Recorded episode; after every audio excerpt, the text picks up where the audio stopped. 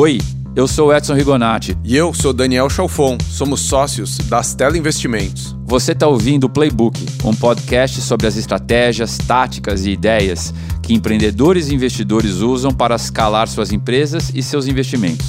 O Playbook é realizado pela Stella, fundo de investimentos em venture capital que apoia os empreendedores ousados em diferentes estágios da sua trajetória. Você vai encontrar este e outros episódios da série em astelainvest.com/playbook e nas principais plataformas aonde você já escuta os seus podcasts. Bom, então hoje para começar, eu não vou errar a introdução. Você não vai errar não a introdução? Vou errar, eu vou sair falando. Você decorou? Lá... Não, eu tô escrevendo. Você acha que é o quê? Muito bem, a convidada de hoje é a Camila Junqueira, diretora-geral da Endeavor desde fevereiro de 2018. Camila tem 32 anos e vive o dia a dia do empreendedorismo desde 2012, quando começou a se envolver com a ONG. Camila, bem-vinda ao Playbook e conta pra gente quem é você e como é que você veio parar aqui. Edson, Daniel, obrigada pelo convite. É, quem sou eu? Isso é uma pergunta complexa Boa. de responder. É, bom, eu vim parar aqui. Eu sou publicitária de formação, isso não me define, mas é, é, uma trajetória importante da minha vida profissional. Trabalhei bastante tempo em agência, etc. Comecei a trabalhar muito nova. Meus pais são empreendedores, minha mãe empreendeu, a mulher do meu pai empreendeu. Então eu vivi nesse meio de empreendedores e desde os 13 anos eu, de alguma forma, trabalhei com empreendedores, mas só fui descobrir isso, fazer essa conexão muito depois, quando eu já estava na Endeavor. Mas trabalhei em agência e não acreditava no, no modelo, não acredito. O que, que você fazia na agência? Eu era atendimento de Sério? agência. Sério. E fiquei alguns anos, mas no começo feliz, estagiária, gostando da farra. Depois fui perdendo o senso de propósito, que para mim é sempre muito importante, e descobri que eu não gosto de trabalhar num, num nível de competição muito alto, assim. E no final do dia, a agência é uma competição muito acirrada, tanto com o mercado externo quanto as próprias relações em agência. Isso me incomodava muito. Então, fui explorar outras possibilidades, acabei, eu faço yoga há mais de 10 anos, acabei indo morar na Índia. Era para ser um período temporário, acabei Aonde ficando. Na Índia? Então, eu fui morar numa cidade perto de Agra, que é onde fica o famoso Taj Mahal. Uhum para trabalhar numa ONG, meu primeiro contato com ONG, de alfabetização de crianças nos slums, que são as favelas da Índia. Tá. E fui para passar três, quatro meses na Índia, acabei saindo da ONG e decidindo ficar na Índia, e morei um ano e meio lá. Acabei indo morar num ashram, que é um, monastério, uma espécie de monastério. Fiquei nove meses morando lá. Me descobri um outro universo ali espiritual que me agregou muito profissionalmente, inclusive. A gente pode falar um pouco disso. Mas acabei conhecendo o Yunus lá. Na ida para a Índia, eu li O Banqueiro dos Pobres e isso abriu um mundo para mim, que foi o que acabou me levando para Endeavor. Um, muito improvável, mas eu fui tocar um projeto de, de apoio a empreendedores com impacto na base da pirâmide. Lá na Índia na Endeavor. Que é quando eu voltei. Aí já, já, já voltei, tá. já estou já estou no, no Brasil, Brasil, já voltei. Avião, avião. Peguei avião, voltei, comecei a explorar esse universo, queria trabalhar com negócio de impacto social. E a Endeavor por uma razão de um projeto especial em, em, com o Itaú e com o BID, estava fazendo esse. E como é que você chegou na Endeavor? Qual que foi o caminho? Eu, na verdade, estava conhecendo muita gente do, do meio aí de, de empreendedorismo, e principalmente empreendedorismo social. E a Marcela Coelho, uhum. é, que me, me falou, estava na Endeavor na época, trabalho, tocando Semana Global do Empreendedorismo, e falou: tem uma vaga aqui que eu acho que vai te interessar. E eu entrei sem conhecer absolutamente nada da Endeavor, essa é a real, assim. E fui para tocar esse projeto, depois eu ia fazer outra coisa nessa frente de empreendedorismo social. E aí o empreendedorismo de impacto acabou me encantando. E, enfim, já fazem cinco anos essa trajetória aí. Qual que foi o primeiro choque que você levou, assim, na Endeavor, do ponto de vista de, daquilo que você tinha visto de mundo até então e, e essa tua nova fase? Te, teve algum alguma epifania, algum momento que você falou assim, uau, isso aqui é muito diferente de tudo aquilo que eu já tinha visto? Tem. É, eu acho que o primeiro choque que eu levei na Endeavor e que eu, para mim é, é, a grande beleza da Endeavor até hoje, que me faz estar lá até hoje, é que eu olhava para o lado só tinha pessoas muito melhores do que eu. Essa barra assim muito alta da Endeavor e, e, que todo dia eu descobri uma coisa nova. Então, esses gadgets, né? A gente falou um pouco, eu estava falando em off aqui, de gadgets de produtividade, etc. Era todo dia um novo e um, um, pessoal muito conectado com tecnologia, muito conectado com os empreendedores que já eram os melhores do Brasil. Então, é uma barra tão alta que você é, é sendo forçado a ser cada vez melhor, uma versão cada vez melhor de você todo dia. E isso era muito motivador, assim. Então, acho que isso, sem dúvida, foi algo que, que foi um primeiro choque. Falando dos, dos empreendedores, que eu nunca tinha tido tanto contato tão próximo com empreendedores, para mim, isso foi é, é uma mágica até hoje, assim. É, eu posso falar um pouco mais disso, mas o Tomás, por exemplo, do Doutor Consulta, estava uhum. na primeira clínica dele e ele participou do programa, desse programa de aceleração que eu estava tocando. E ele é muito fora da curva, né? E, e conviver com esses empreendedores e, e, escutar o sonho deles e o que eles querem construir e ver que aquilo ainda não é verdade, mas que eles têm toda a condição de fazer com que aquilo seja. É muito inspiring, assim, é muito inspirador. Então, isso é uma energia diária que ainda me alimenta até hoje, assim, o que me fez continuar na Endeavor até hoje. Que animal. E nesses quase 18 anos de Endeavor Brasil, o, o escopo mudou demais, né? É, me colocando aqui no hall dos teus empregados, né, de quem ajuda, é, a gente viu assim uma mudança muito significativa de quando a Marília começou, né, que era um foco talvez em alguns poucos empreendedores. Isso foi expandindo o escopo para mais empreendedores. É, acho que a gente teve uma fase de estar tá fazendo muitas coisas é, o que, que você está pensando do ponto de vista da tua gestão? Como é que você está pensando em foco? Como é que você está pensando em expandir ou reduzir o escopo do que a Endeavor tenta propor para o mundo hoje? Legal, eu acho que a Endeavor se movimenta muito. Como a gente é uma ONG, a gente serve a sociedade, a gente se movimenta conforme a necessidade do ecossistema. Então, o ecossistema empreendedor brasileiro mudou muito nesses 18 anos e por isso a atuação da Endeavor acabou é, tendo essa variação. Lá no começo, o empreendedorismo estava no dicionário, aquela história que a gente já conhece bem. Então, é, de repente, acho que a gente viveu um ciclo de expansão e de abrir muito é, essa disseminação do que é empreendedorismo de alto impacto e do que é o empreendedorismo inovador e do que são esses empreendedores que estão crescendo a taxas absurdas, é, porque não se falava disso.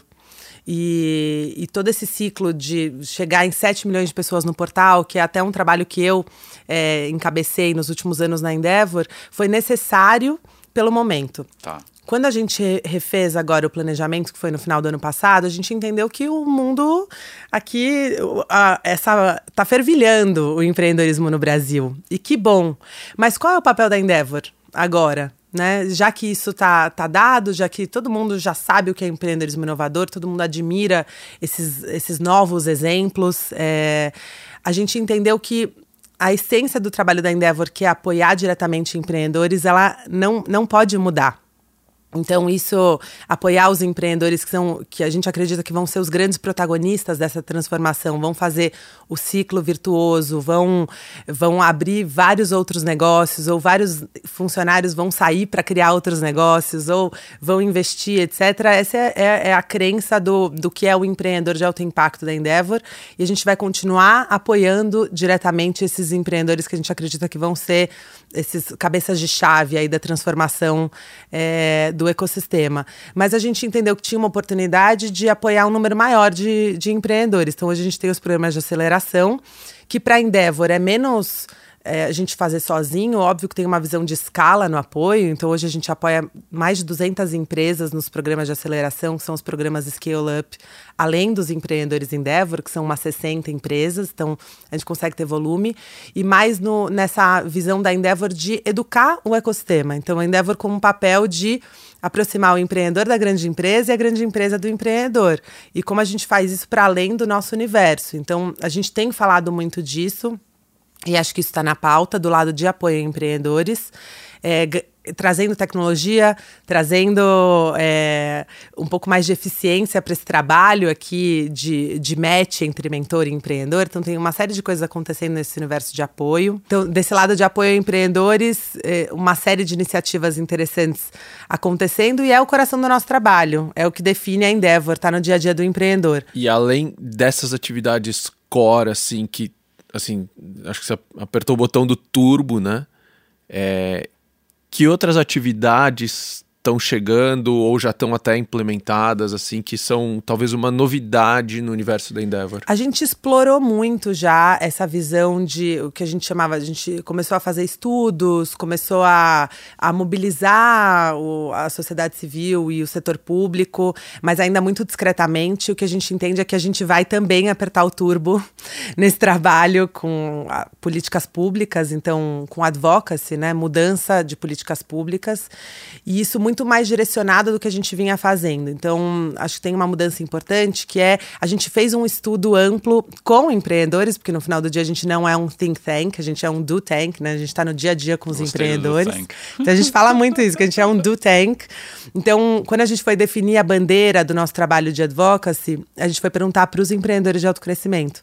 E a partir desse trabalho, que foi um trabalho com uma metodologia da, do BCG super complexa, que a gente chegou em quatro principais bandeiras de atuação, que é simplificação tributária, acesso a capital. Essas duas, sem dúvida, são os dois principais pepinos do empreendedor, então a gente vai colocar mais energia nisso. Mas, além disso, estímulo à inovação, que ainda é algo que a gente quer explorar, mas a gente está deixando um pouco de lado em 2018 para focar. Vamos falar um pouco sobre foco. E abertura, regularização e fechamento de empresas, que é onde a Endeavor tem mais bagagem. Vai, a gente já fez dois, dois projetos grandes, um com a Prefeitura de Porto Alegre, outro com a Prefeitura de São Paulo. Os dois com bons resultados. Então, agora a gente vai escrever os cases e conseguir fazer com que isso se replique sem que a Endeavor tenha que fazer isso de novo. Né? Legal.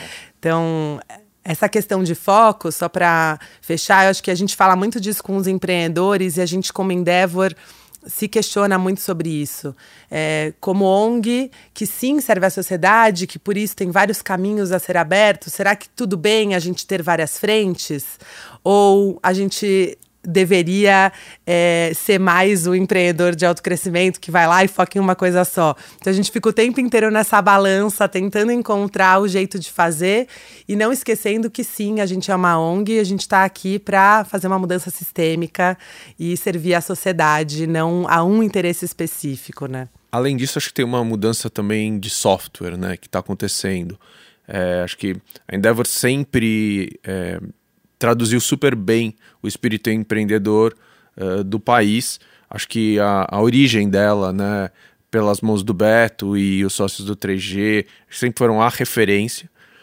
Mas acho que ao mesmo tempo, uma declaração recente do, do, do Lehman, né, onde ele se declarou lá um dinossauro apavorado, acho que esse é o termo que ele usou, é, refletem uma certa mudança no mindset do empreendedor. Como é que você está vendo essa mudança de mindset dos empreendedores e que certamente de alguma maneira vai afetar a Endeavor uh, nos próximos anos? Ela já tem afetado muito, né? Então, se for pensar nas empresas, a gente é agnóstico, então a gente quer selecionar empreendedores de todos os setores, é, de, da economia real e não só de tecnologia. Mas o que a gente vê é que uh, os, os empreendedores de alto crescimento, os empreendedores que vão ser os grandes cases do futuro, eles tenham algo em comum, que é a tecnologia de alguma forma faz parte da vida deles e está na essência da existência do negócio. Isso não tem volta, né? Então, quando o, o, o Jorge Paulo fala dessa visão de, de ser um dinossauro é muito porque ele tinha uma, uma visão de fazer uma coisa de um jeito e gerar muita eficiência naquilo. Isso não é mais a realidade. Hoje a gente fala de experimentação, é testar, testar de novo, testar de novo. E se você tem um produto muito bom e não continuar melhorando constantemente esse produto, em dois anos ele já não é mais tão bom, já não é o melhor, já se torna obsoleto. Então, essa mentalidade, é, que é uma mentalidade nova do empreendedor e que exige até outras habilidades, é, que é conhecimento de produto, que é conhecimento de experiência do usuário, que é conhecimento de data, né? Acho que tem um mundo novo que imagina esses empreendedores que cresceram com uma outra dinâmica não conseguem mais entender. Então, a Endeavor só vai se tornar relevante para um ecossistema empreendedor que está mudando se ela mudar junto e se ela continuar selecionando os empreendedores que são os empreendedores do futuro. É, e isso é algo que a gente conversa muito no conselho e que eles têm muita clareza disso também, né? Então, o que eu enxergo desses empreendedores que estão surgindo é uma cabeça que tem que estar tá sempre muito lá na frente e e uma capacidade de se, se reinventar constantemente, que eu acho que não era a máxima de antes, assim. Então, é, hoje todo empreendedor, ele, ele, ele não está, por mais estável que ele pareça, ele não está numa situação estável.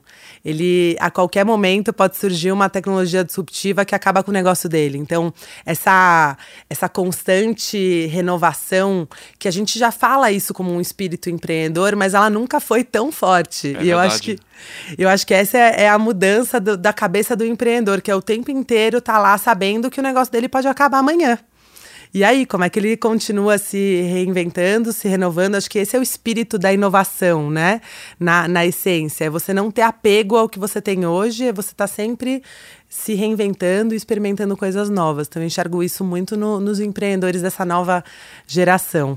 E talvez acho que o momento mais disruptivo que eu, pelo menos, presenciei assim na tua jornada, na jornada da Endeavor, foi quando você e o Juliano resolveram mudar o CEO Summit, que para quem não conhece é o principal evento da Endeavor e talvez um dos principais eventos de negócio no Brasil, mudar de CEO Summit, que é uma coisa corporativa, grande empresa, para Scale Up Summit. É, e não só acho que o nome, mas todo o conteúdo, né? Eu acho que é, é, você trouxe junto com o Juliano um, um, um, acho que justamente esse bojo novo do que os empreendedores estão buscando. É, se a gente pudesse usar o Scale Up como um, exemplo dessa mudança, é, que tipo de conteúdo, de informação você acha que esses empreendedores estão buscando que torna o teu trabalho, o trabalho da Endeavor e o nosso trabalho como mentor diferente daquilo que a gente fazia? É, é interessante isso, que eu acho que teve uma mudança. Primeiro, falando do CEO Summit para o Scale Up Summit, eu acho que tem bem essa visão. Todo empreendedor é, que está à frente do negócio é um CEO. Mas de repente virou um termo velho, é. né? De repente virou um tipo empresário tipo empreendedor. Não sei como, assim, de repente não pode mais usar essa palavra. E, e eu acho que a gente tem que se reinventar e agregar valor ao empreendedor. No final do dia a gente trabalha é, acreditando que a gente vai mudar o país através dos empreendedores. Então, eu preciso entregar valor para eles e eles precisam é, sentir que a Endeavor está subindo a barra e que a gente está fazendo coisas para que eles subam a barra também. Então, o exercício foi um pouco esse. A gente estava falando de um dado que as 10 empresas mais novas do portfólio hoje de empreendedores Endeavor sequer existiam em 2012. Então, a gente está falando de empresas que crescem muito rápido e que para isso tem uma série de dores no caminho para conseguir primeiro crescer e depois lidar com a dor do crescimento, né? Claro. São dois problemas. Um é conseguir de fato crescer essas taxas e outro é lidar com uma série de, de questões aí que ele vai deixar no caminho por conta desse crescimento. Então são dores muito específicas, que não é qualquer CEO que tem essas dores são CEOs de scale-ups. Então, acho que tem uma, uma questão de, de fazer com que os empreendedores se enxerguem nessa tribo. Acho que por isso o nome do, do evento mudou, mas por isso a Endeavor tem feito um exercício de mudar o próprio conceito de existência dela, que é criar essa tribo de empresas de alto crescimento, de empresas que têm intenções comuns e empreendedores que enxergam que eles têm um papel e um compromisso com a sociedade. Então não é só fazer o negócio crescer, fazer a empresa crescer, mas é também o que significa esse crescimento para o país e o papel dele nisso, né? Então, acho que tem uma série de coisas que a gente tem feito no evento, a gente vai sempre se reinventar, mas parte da máxima da gente criar esse conceito de comunidade.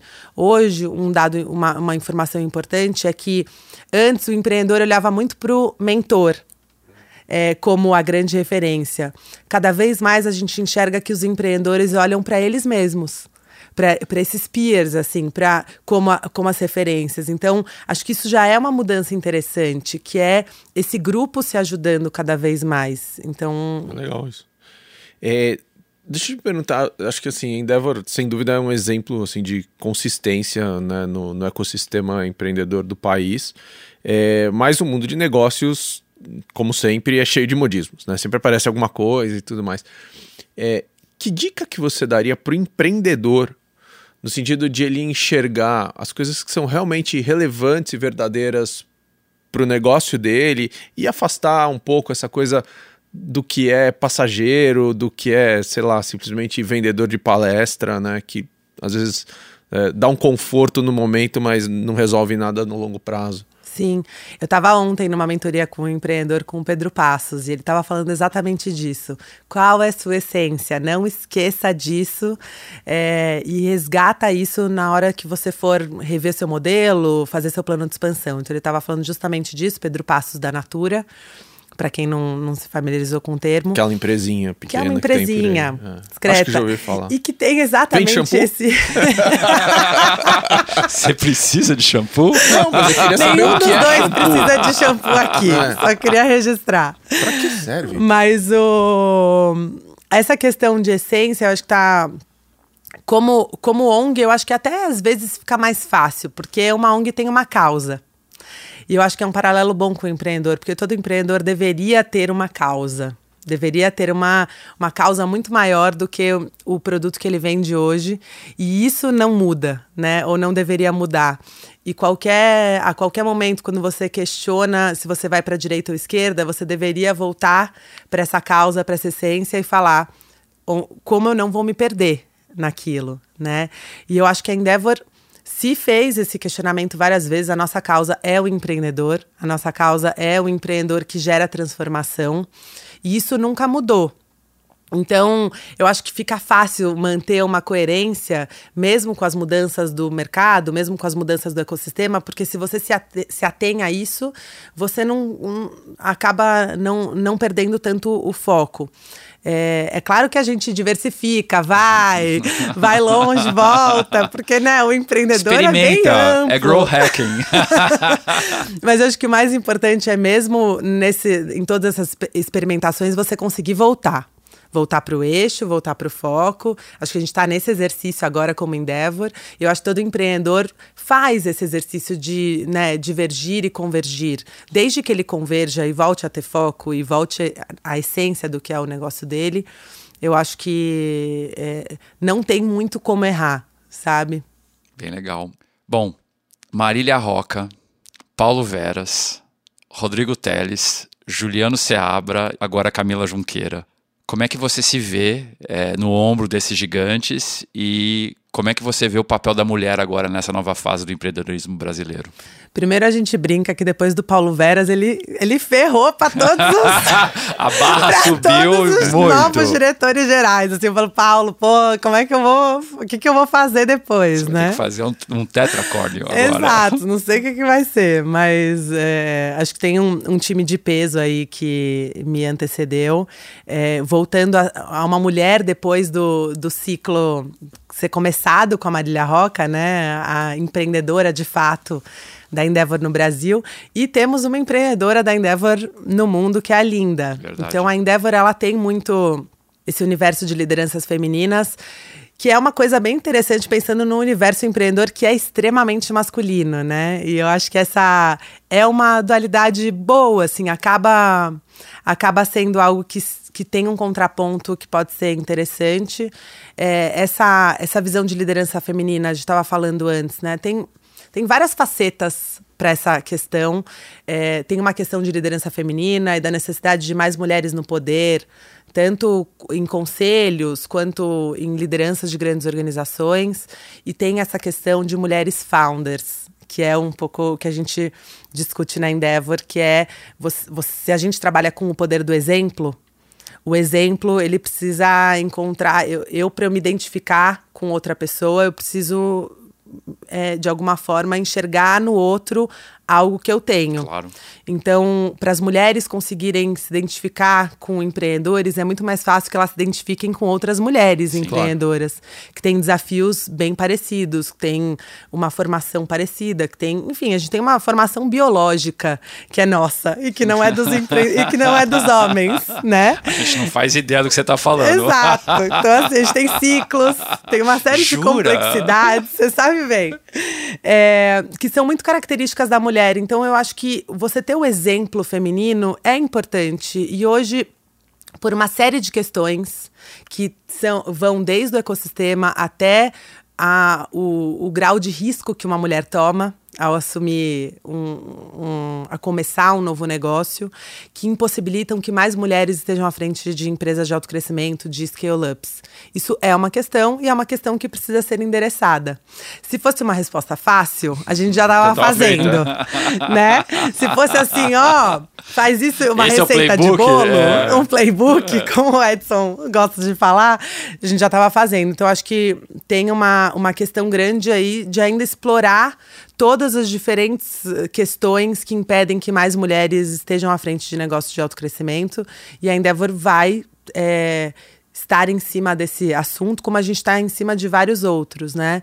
Como a gente está em cima, por exemplo, do papel do empreendedor nesse compromisso maior com a sociedade, além de performance, de fazer uma empresa é, que vai crescer exponencialmente em um curto período. Mas é uma questão, sim, é uma questão que hoje é, é algo que eu sinto que está mais na minha mão, talvez, do que, do que esteve na mão do Juliano, de levar esse assunto para a pauta e, e, e, trabalhar isso para que tenha um pouco mais de igualdade ali, de, de representatividade de mulheres nesse universo de scale-ups. Ping pong. Camila, o que, que você está lendo? Bom, eu sempre leio vários livros ao mesmo tempo, porque eu sou meio caótica.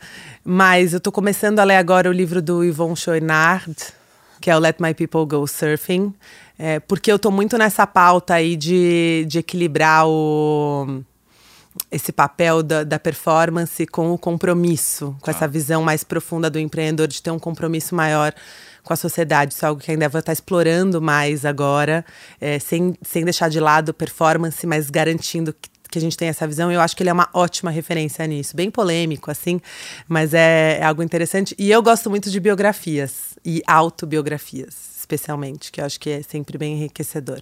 Fora que essa aí acho que é um dos melhores nomes de biografia que eu é já incrível. vi. Incrível. Né? É, muito Exatamente. Bom. Quem te influenciou?